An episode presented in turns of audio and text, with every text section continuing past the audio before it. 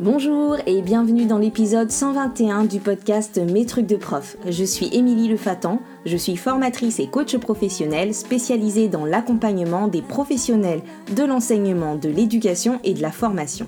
Et dans le podcast Mes trucs de prof, je partage avec la communauté enseignante des réflexions, des conseils, des découvertes, des interviews avec l'intention de réfléchir et de faire réfléchir, de remettre du sens et du bien-être dans les pratiques, dans la vie des enseignants et par ricochet dans celle des élèves. Dans cet épisode, je reçois Elena Daskalaki, ancienne prof de lettres classiques devenue coach, et ensemble, nous allons vous parler de coaching d'enseignants, évidemment, mais également des sujets récurrents en coaching, et nous allons réfléchir ensemble aux apports du coaching pour un public enseignant, aux liens entre coaching et enseignement et plein d'autres choses, et nous espérons que cela vous permettra de découvrir encore mieux ce que le coaching peut vous apporter au quotidien. Bonjour Elena. Salut Émilie. Je suis trop contente de t'accueillir dans cet épisode de podcast. Moi aussi. Merci beaucoup pour, euh, pour ton invitation.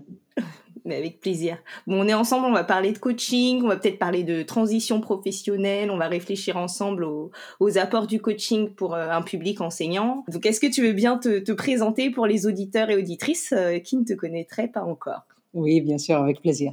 Donc moi, c'est Elena Daskalaki, coach professionnel depuis un peu plus de cinq ans maintenant, et j'ai été dans l'éducation nationale, professeur de, de lettres classiques pendant dix ans contractuel au début et ensuite euh, ensuite j'ai eu mon CAPES et donc voilà je suis restée dans, le navire dix ans que j'ai quitté par la suite euh, en faisant un burn-out assez classique. Et donc, euh, voilà, je me suis euh, reconverti moi-même en, coach euh, par la suite. Voilà, en gros, une présentation rapide, mais on aura l'occasion de, parler plus de détails. donc, je note burn-out, hein, on, a, on a ça en commun, passer par le burn-out et le coaching. Voilà. on, dirait, que c'est le chemin obligé, hein, Du, coup, euh, comment s'est passée cette transition? Enfin, comment t'es passé de l'enseignement au coaching? Est-ce qu'il y avait un lien pour toi ou, ou pas du tout euh? Il y avait un lien, mais que je ne voyais pas à l'époque, bien sûr. Je pris conscience euh, que par la suite en faisant mon burn-out, c'était évidemment un plein burn-out. La question ne se posait même pas de reconversion. J'étais euh, clairement malade dans les lits pendant six mois. Je fais ma psychothérapie, euh, la, totale, quoi. Enfin, c'est qu'on fait pour, pour, traiter un burn-out.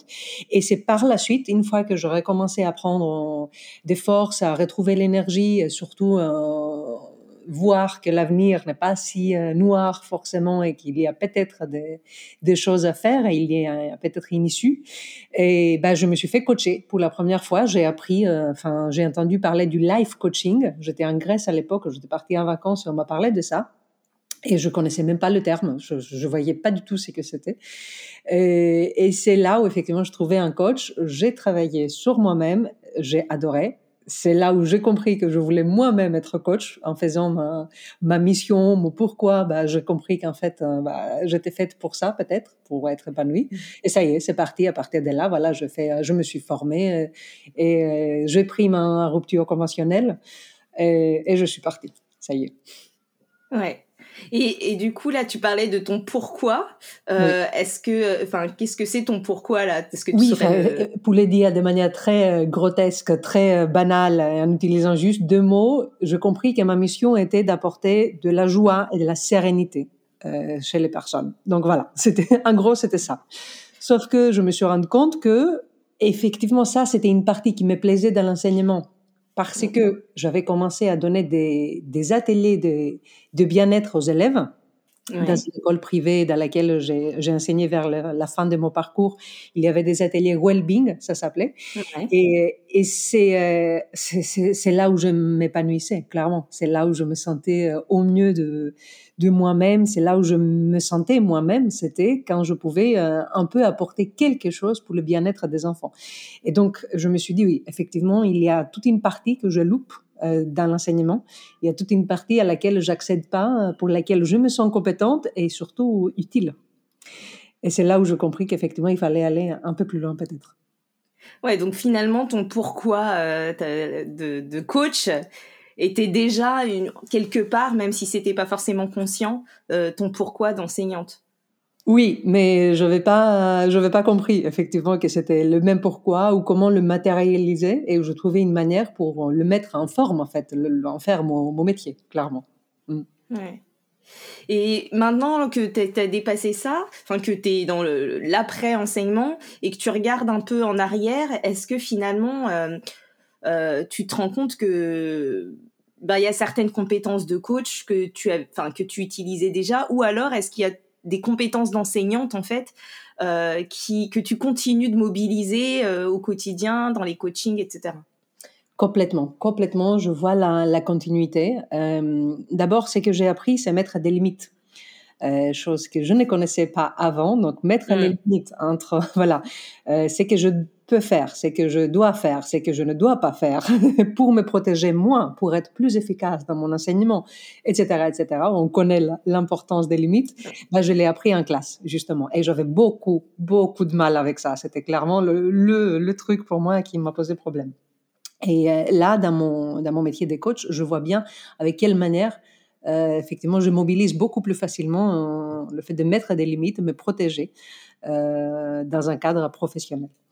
Et le deuxième, c'était me structurer, structurer un peu ma pensée qui partait dans tous les sens, qui j'étais très freestyle, donc apprendre à m'organiser un minimum euh, et structurer ma pensée pour pouvoir mieux transmettre finalement les, les informations. Euh, c'était très important. Maintenant, j'en ai vraiment, vraiment besoin pour être encore plus efficace. J'ai appris à gérer un groupe, évidemment, à la base. Donc, euh, maintenant, j'accompagne des groupes, euh, que ce soit des indépendantes ou en entreprise. Et clairement, c'est l'enseignement qui m'a permis de, de l'apprendre. C'est, une compétence très, très difficile, on le sait. Tu le sais très, très bien. Ouais. Tu à gérer un groupe. Donc, voilà, j'ai appris à faire ça. Et, oui, je pense clairement ce sont des choses pour lesquelles je ne serais pas prête. Je ne serais pas prête d'être euh, coach si je n'avais pas été prof euh, auparavant, clairement. Mmh. Donc je remercie l'enseignement pour ça. Vraiment. Je trouve que c'est intéressant de mettre ça en lumière parce que souvent les enseignants euh, ne n'ont pas conscience de toutes les compétences euh, qu'ils ont, tous les, les soft skills qu'ils ont pour pouvoir, euh, qui seraient qui seraient utiles ailleurs et qui fonctionneraient ailleurs.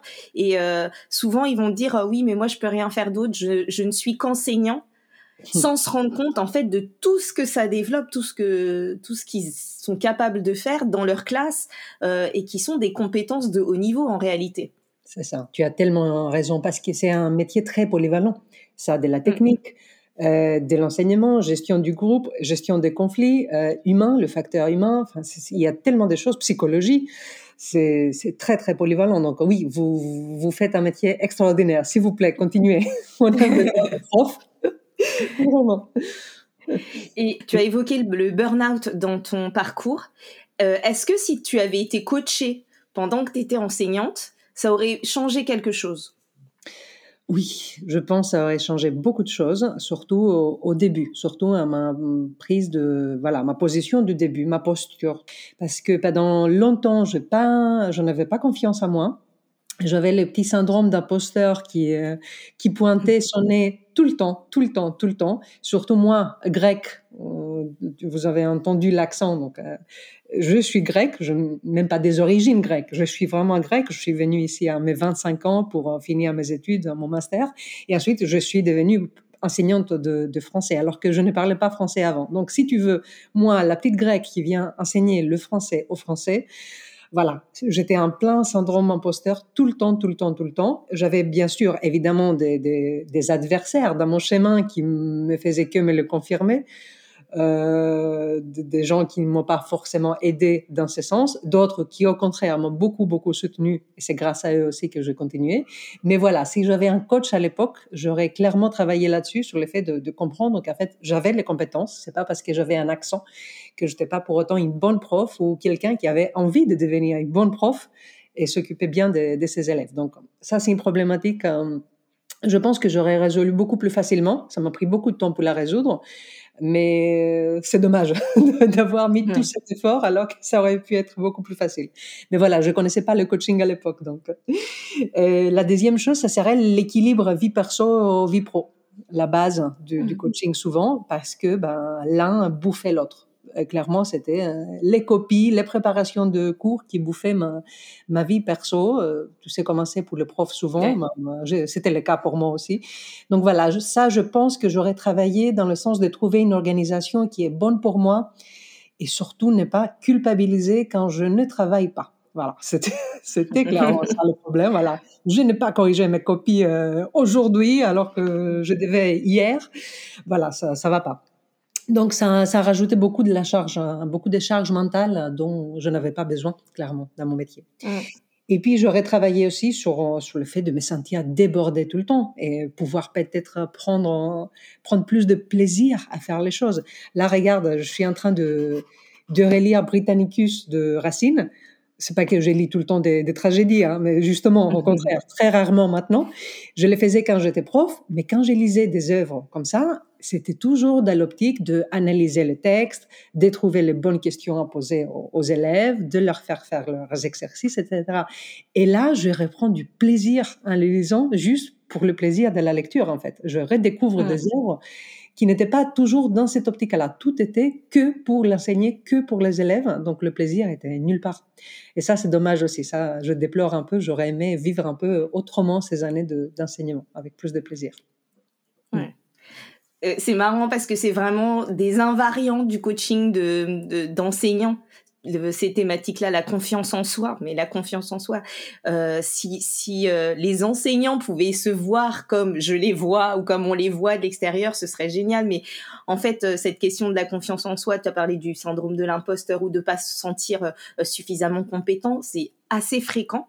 Euh, tu vois, j'ai fait une, formation l'année dernière où j'ai demandé à une douzaine d'enseignants de dire euh, euh, ben, ce qu'ils avaient bien fait ou ce qu'ils avaient réussi depuis la session d'avant.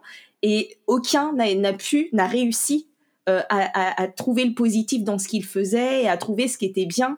Par contre, il y avait deux questions. Il y avait du coup qu'est-ce que j'ai envie d'améliorer, de modifier, etc. Alors pour trouver ce qui n'allait pas, ils s'en sont, euh, enfin ils se sont lâchés quoi. Et en fait, euh, c'est vraiment cette question de la confiance en soi. De, il y a aussi une partie d'estime de soi, mais de la confiance en soi chez les enseignants, c'est vraiment euh, à travailler plus, plus, plus.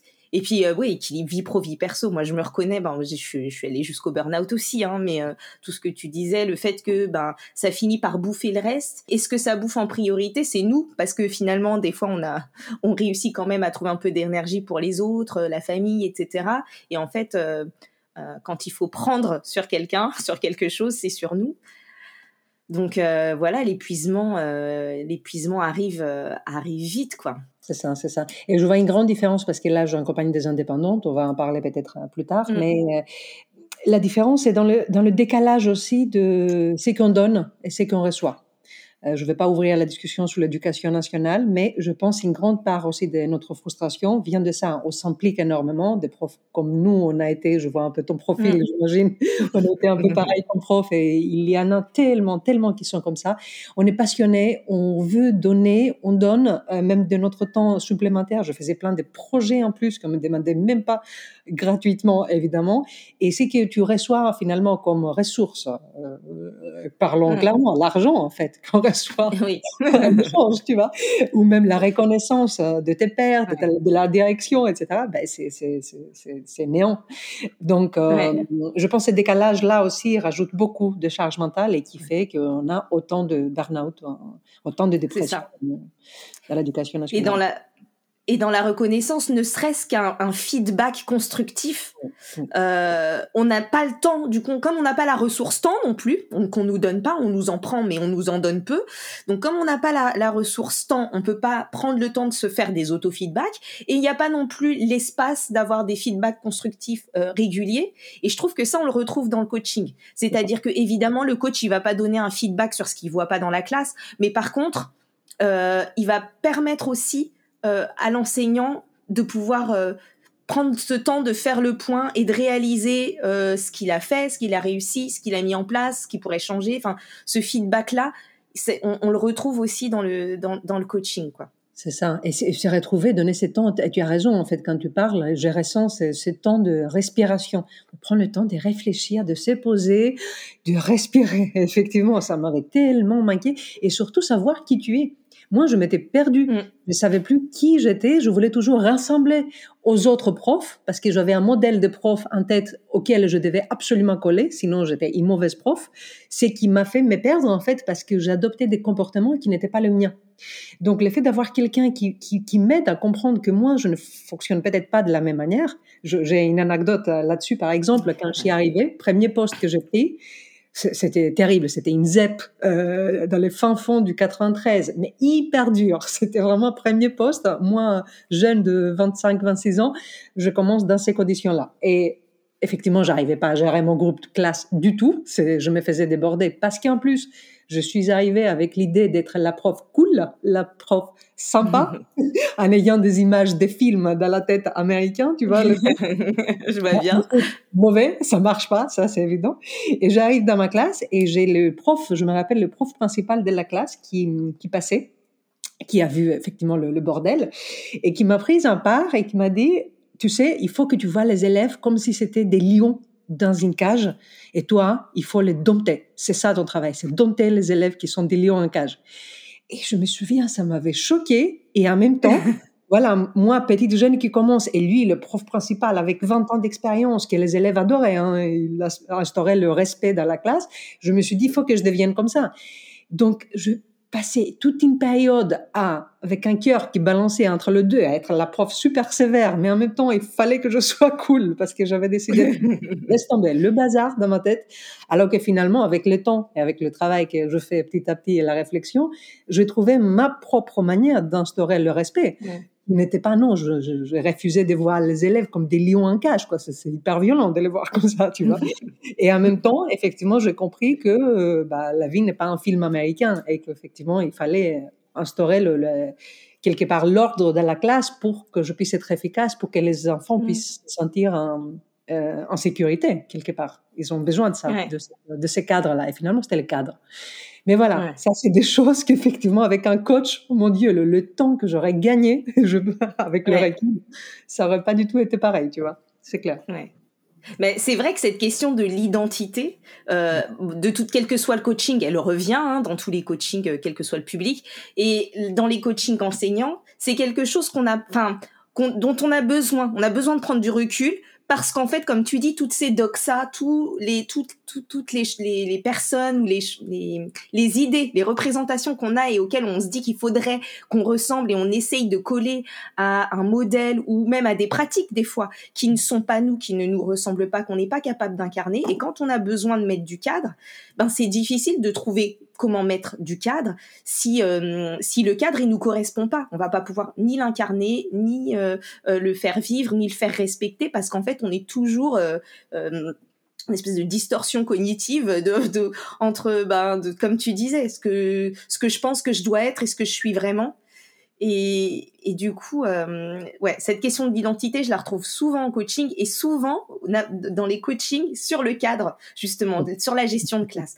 Quand les enseignants arrivent et me disent parfois qu'ils soient euh, euh, débutants ou expérimentés, hein, mais qu'on arrive sur, euh, euh, ben voilà, j'ai des soucis de gestion de classe, et ben derrière, il y a vraiment, en fait, cette ce, ce balotage entre ben en fait euh, je veux pas être sévère mais j'essaye de l'être quand même ou alors euh, je me dis qu'il faut que je sois et je culpabilise de ne pas l'être assez.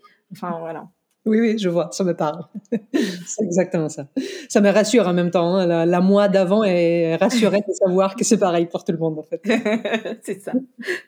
On aurait, avec un coaching, ça aurait pu être fait euh, bah oui. à l'époque. À l'époque, oui. Et alors, du coup, là, on, a, on, a, on s'est dit euh, ce que ça aurait changé pour toi en tant que prof si tu avais été coaché euh, euh, à ce moment-là. Si tu avais déjà été coach quand tu étais enseignante, euh, qu'est-ce que ça aurait changé? Très bonne question déjà, très très bonne question. Et je, ça m'amuse beaucoup les jeux de si et si. et je pense justement, euh, si je me projette complètement dans dans cette situation, peut-être que j'aurais pas lâché l'enseignement, ou alors peut-être que je l'aurais pas lâché aussi vite ou de cette manière. Hmm. Je pense que ça aurait nourri justement cette partie en moins qui avait besoin d'autre chose, besoin de plus, besoin de, de, de, de, de me sentir vraiment utile auprès de quelqu'un.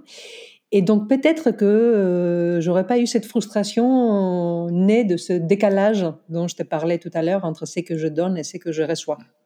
Donc peut-être que je serais resté plus longtemps et peut-être que j'aurais quitté plus, plus tard, juste pour des raisons financières, peut-être que justement ça, ça m'irait très bien de, de, garder que le coaching, mais en tout cas pas avec cette violence hein, du burn-out quand même avec laquelle je suis partie mmh. et qui m'a laissé quand même une part d'amertume à moi, clairement. Euh, je suis pas très copine avec l'éducation nationale par la suite, tu vois, et c'est dommage parce que bah, c'est ce qu'on a. et ouais. Ce serait bien qu'on œuvre tous à la rendre meilleure, tout simplement, mais euh, pendant longtemps, je fais un, un, vrai, vrai blocage par rapport à ça. Je, je voulais pas en entendre parler.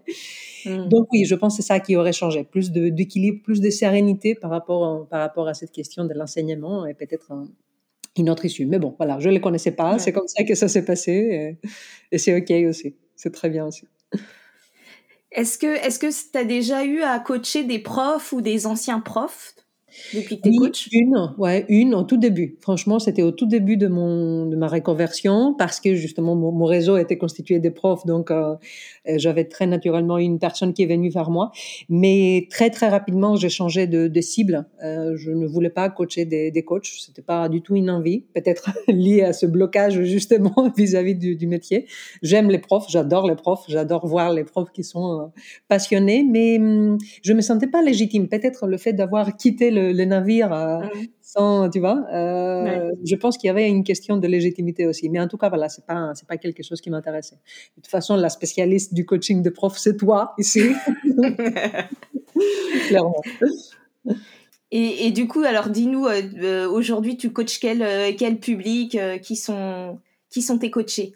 Oui, alors aujourd'hui, j'ai deux, deux cibles, on va dire, deux, deux publics de, de coachés. Et d'une part, ma une grande partie de, de, de mon métier euh, s'adresse aux indépendants, aux indépendants et surtout les indépendantes, les femmes indépendantes qui sont soit des coachs, euh, des thérapeutes, qui sont très souvent dans un métier d'accompagnement, dans un métier d'aide, ou même des prestataires de services, mais voilà, qui sont à leur compte.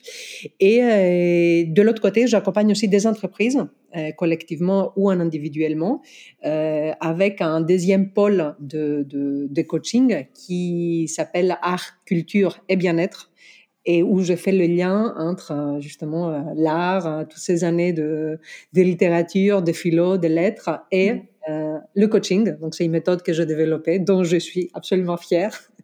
Et là, c'est plutôt des interventions en entreprise avec des workshops, des coachings individuels, etc. Ouais. Comme ça, je fais ouais, les liens. C'est ça, j'allais dire, tu as magnifié un peu cette expérience et puis euh, ton, ton, ton appétence pour euh, la littérature, la culture, et tu as réussi à lier les deux, c'est génial. Oui, parce que les premières années de, de mon coaching, j'étais très contente d'accompagner des personnes. J'accompagnais beaucoup les, les, les, les, particuliers au début, les, individus, enfin, sur du coaching plutôt personnel. Mais ça me manquait. C'était quand même, j'étais très frustrée. Il y avait quelque chose qui me manquait. Euh, voilà, même le fait de devoir lire Britannicus pour le travail, tu vois, c'est quand même, c'était quelque chose que j'avais tellement habitué. Euh, et la culture manquait vraiment. Et j'arrivais pas à la nourrir que par un, mon temps personnel. Euh, par le fait d'aller au cinéma, d'aller au théâtre, c'était pas suffisant. Et en fait, euh, petit à petit, en, en me faisant coacher, parce qu'évidemment, je me fais coacher euh, moi aussi euh, continuellement, euh, j'ai compris en fait qu'il y avait un lien entre les deux et je l'ai trouvé. Et c'est celle-là. Et je suis trop contente de l'avoir trouvé justement. Mm. Ah, c'est génial. Génial.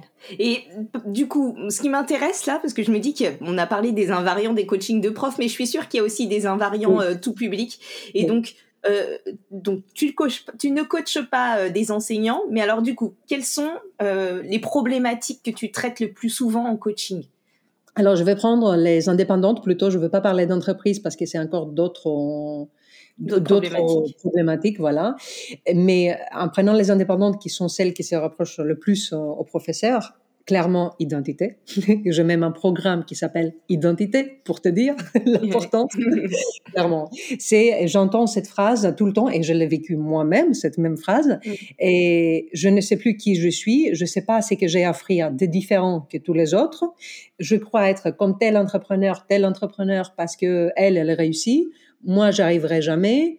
Voilà, c'est la question qui se pose à chaque fois. Donc mm. là, c'est aider la personne à voir vraiment qui elle est, ce qu'elle a de différent, de voir que ce qu'elle a de différent, c'est précieux, et savoir comment le mettre en forme pour pouvoir bah, le vendre, clairement, parce que là, il s'agit euh, très souvent aussi de ces problématiques-là qu'on n'a pas du coup dans l'enseignement, qui est les problématiques d'entrepreneuriat, augmenter son chiffre d'affaires, trouver plus de clients, communiquer pour se faire connaître euh, et augmenter son chiffre d'affaires. On revient toujours à ça. Voilà, c'est, c'est clairement euh, les premiers objectifs pour, les, pour lesquels les gens vont venir. Mais derrière, quand on creuse, c'est voilà, soit ils croient pas assez à elles, donc manque de confiance, elles savent plus qui, euh, qui elles sont, elles se comparent sans cesse, sans cesse aux autres.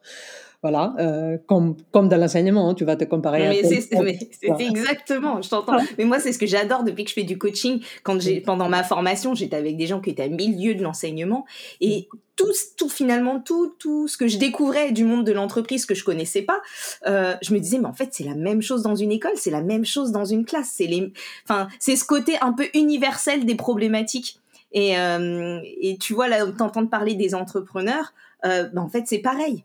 Comment faire progresser tes élèves, comment, enfin, c'est pas l'idée de se démarquer, mais en tout cas, comment continuer euh, de pratiquer en étant toi, en n'étant pas forcément comme la collègue d'à côté, comment t'y retrouver avec tes appétences, faire des projets qui te parlent et qui te ressemblent, enfin. C'est ça. C'est ça, être euh, content à la fin de la journée, te dire que tu as été utile, voilà, que tu as fait du bien et que tu t'es fait du bien et tu as pris du plaisir. Oui, tout ça, effectivement. Et aussi, il y a tous ces trucs autour de l'organisation quand même, du fait que là, je vois flou, je vois pas ce qu'il faut faire, je sais pas par où, par où commencer, euh, je sais pas comment faire, comment hiérarchiser mes objectifs et plein de projets en même temps, plein d'objectifs en même temps et réussissent pas à aller jusqu'au bout. Après, ils sont frustrés. Bref, tout ce bazar-là que euh, je parle à la troisième personne du, pluriel, mais évidemment, je parle aussi de moi-même parce que je très régulièrement. J'ai mis l'idée en tête que je vais lancer toute là, maintenant, tout de suite. Donc oui, c'est aider un peu à, voilà, cet espace dont tu as parlé tout à l'heure de respiration. Stop, ok. Qu'est-ce qui est important ici? Qu'est-ce que tu fais en priorité? Pourquoi tu le fais ça en priorité et pas l'autre? Qu'est-ce qui est plus judicieux pour toi, plus pertinent, plus stratégique? Et petit à petit, on se donne les moyens d'arriver jusqu'au bout. Et après, on avance à autre chose, tu vois. Mais oui, oui, ça, je l'avais vécu comme prof aussi, donc euh, je pense que ça serait... Bah ouais. Mais carrément. Et je pense qu'en entendant parler, en t'entendant parler, les personnes qui écoutent vont se dire mais euh, c'est moi. Tout comme moi, je viens de me dire mais euh, c'est moi. c'est ça.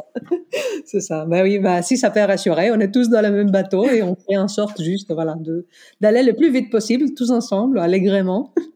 mais on peut y aller, on peut avancer. Donc identité et organisation. Il y a d'autres sujets qui te viennent en tête?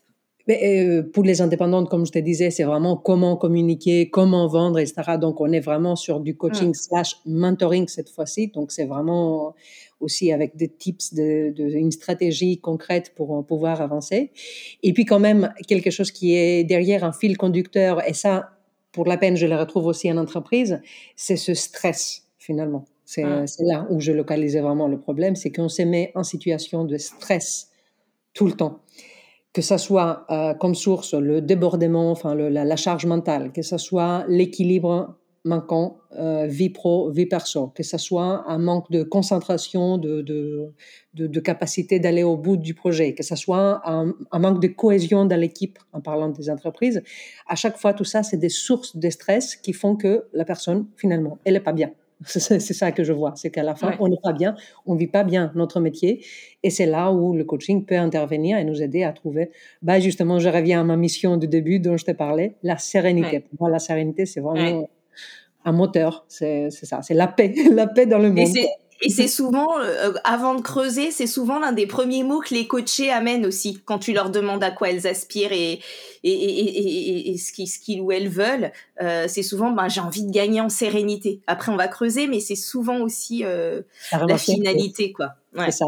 Et c'est très intéressant ce que tu dis parce que j'ai remarqué que rarement elles me le disent un premier objectif. Souvent, le tout premier conscient, ça va être augmenter mon chiffre d'affaires, vivre de mon entreprise, etc., etc.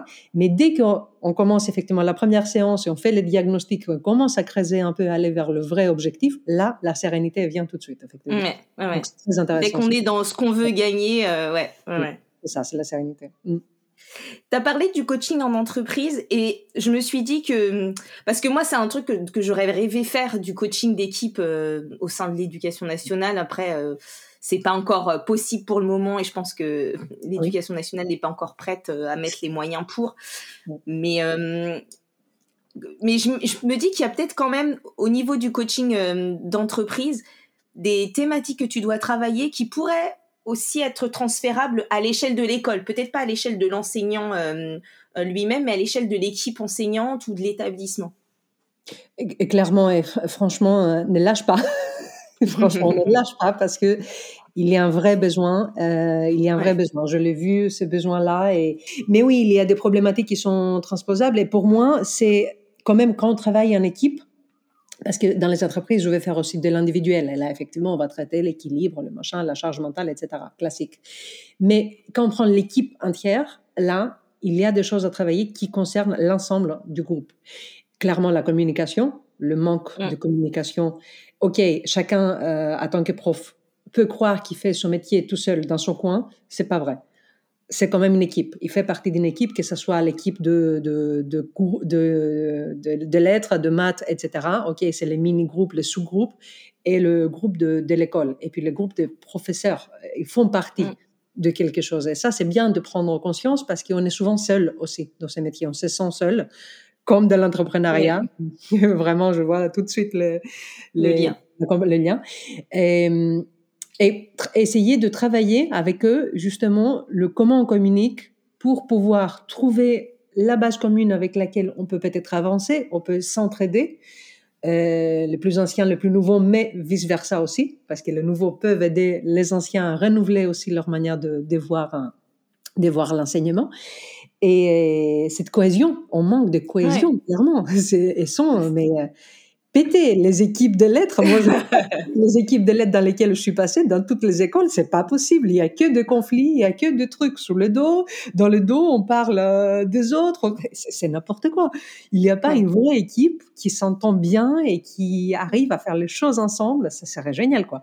Donc, je pense que c'est faire équipe, quoi c'est travailler sur comment faire équipe, comment avancer bah, avec de la cohésion et aussi de la cohérence, comment euh, aller euh, tous dans le même sens vers un même objectif commun et, et se sentir faire partie de l'équipe. Parce que comme tu disais souvent dans les enfin il y a dans, dans les équipes enseignantes etc ben voilà tout le monde tout le monde ne prend pas forcément le temps de mettre à plat comment je fonctionne comment j'ai envie de communiquer pourquoi je suis là pourquoi j'ai envie d'être là où je veux emmener les élèves. Et parfois il suffit de ben, ça crée des incompréhensions dans les équipes qui grossissent, grossissent, grossissent, grossissent. On sait même pas euh, d'où ça vient. Et tu as raison, je pense que euh, voilà, enfin, en, termes de coaching d'équipe, il y a vraiment un, truc à faire, euh, un accompagnement qui serait hyper je pense, hyper euh, vertueux et hyper euh, euh, intéressant à avoir pour les équipes d'enseignement, que ce soit les petites équipes, comme tu disais, les, sous-groupes à l'intérieur d'un établissement ou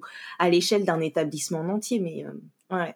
Et clairement, le lien aussi avec l'entreprise, c'est que justement, quand je vais coacher à un niveau de type manager cadre, qui sont là pour encadrer les salariés qui, voilà, dont ils sont en charge, bah, le fait que eux, ils aillent mieux, eux, ils arrivent à communiquer, eux, ils arrivent à avoir de la cohésion, ça se ressent tout de suite sous l'échelle euh, d'en dessous. Et en fait, c'est pareil. C'est euh, dans l'enseignement, si les profs vont bien, ils font vraiment équipe et ils arrivent à avancer, à avoir des, projets, des, objectifs communs, ça va se ressentir chez les élèves. C'est au profit des élèves. exactement.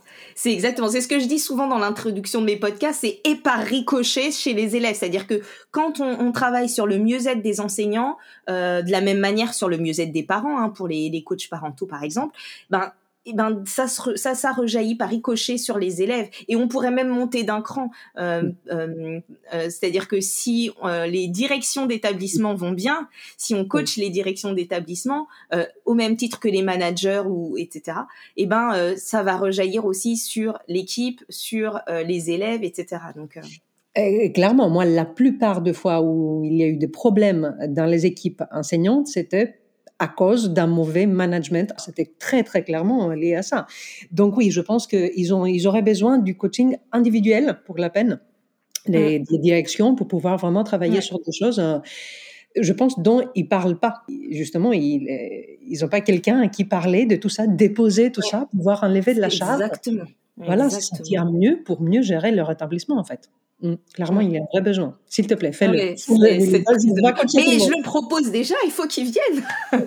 non, mais je, que là, moi, je, coach déjà des directrices d'école, mais c'est vrai que euh, euh, les, les, les, principaux et proviseurs de, de, de collèges euh, et de lycées auraient tout autant besoin, tout comme les inspecteurs et inspectrices de l'éducation nationale, etc. Enfin, en fait, toutes les personnes, c'est ça un peu moi mon mon, mon, mon objectif, c'est-à-dire que toutes les personnes qui gravitent de près ou de loin, directement ou euh, euh, indirectement autour des élèves et des apprenants, peut se faire coacher et ça aura un impact euh, à terme, in fine, sur, sur les élèves. quoi. C'est ça, exactement. C'est ça. Et puis les générations d'après, quoi, sur notre monde, tu vois, c'est, ça, va, ça va très loin. C'est, effectivement, il faut voir plus loin que notre, notre bout du nez, quoi. Mmh, clairement. Bon, ben, en tout cas, je, je crois qu'on on a bien dégrossi ce, cette question du coaching, des profs, ce lien, etc. Est-ce que tu as envie d'ajouter quelque chose pour conclure euh? Juste encourager, je tellement encourager les professeurs parce que je sais, je sais combien c'est difficile, je sais combien on peut manquer de motivation, euh, voir les choses euh, tout euh, parfois et croire que voilà on n'avance pas, et que ça sert à rien, et que c'est vain. Euh, non, tout ce que vous faites, c'est formidable. Tout ce que vous faites euh, contribue, euh, contribue à quelque chose de, de, de plus grand. ce que vous faites, parfois, vous avez l'impression que personne ne vous écoute, mais en fait, il y aura une personne, un élève qui va vous entendre, qui va écouter, qui va, voilà, vous allez mettre une petite graine qui va pousser quelques années plus tard. Et ça, c'est, voilà. ça, rien que pour ça, ça, ça vaut le coup, vraiment, ça vaut le coup. Donc, euh, faites-vous coacher, s'il vous plaît. Formez-vous, faites-vous coacher. Prenez soin de vous vraiment, de, d'être bien vous-même pour pouvoir tenir dans ce métier parce qu'on a besoin de vous, vraiment. Ouais, ouais c'est ça. Tenir dans ce métier, c'est-à-dire là, de pouvoir durer euh, en, en, bonne santé euh, mentale et physique. C'est ça. Sinon, ça sert à rien de tenir si c'est pas pour être bien. Ouais. Clairement. Elena, où est-ce qu'on peut te suivre, te retrouver euh, Pourquoi pas se faire coacher? Parce qu'il y a aussi des enseignants qui sont en même temps euh, entrepreneurs. Oui, peut-être, bien sûr. Dans ces cas-là, vous me retrouvez sur Instagram. C'est là où on s'est retrouvés, je crois, nous deux, ou sur LinkedIn. C'est Elena Daskalaki, D-A-S-K-L-A-K-I, euh, coaching. Donc voilà, sur les deux réseaux, LinkedIn ou Instagram, vous pouvez facilement me retrouver. Super. Bon, bah écoute, euh, je te souhaite une belle journée, Elena. Merci, Emilia, à toi aussi. À bientôt. À bientôt, salut. Merci pour votre écoute. Si vous avez apprécié cet épisode et que vous vous dites que vous aimeriez bien tenter l'expérience du coaching, rendez-vous sur metrucdecoach.fr slash contact. Vous pouvez me solliciter pour un coaching individuel ou vous l'avez compris, pour un coaching collectif ou d'équipe.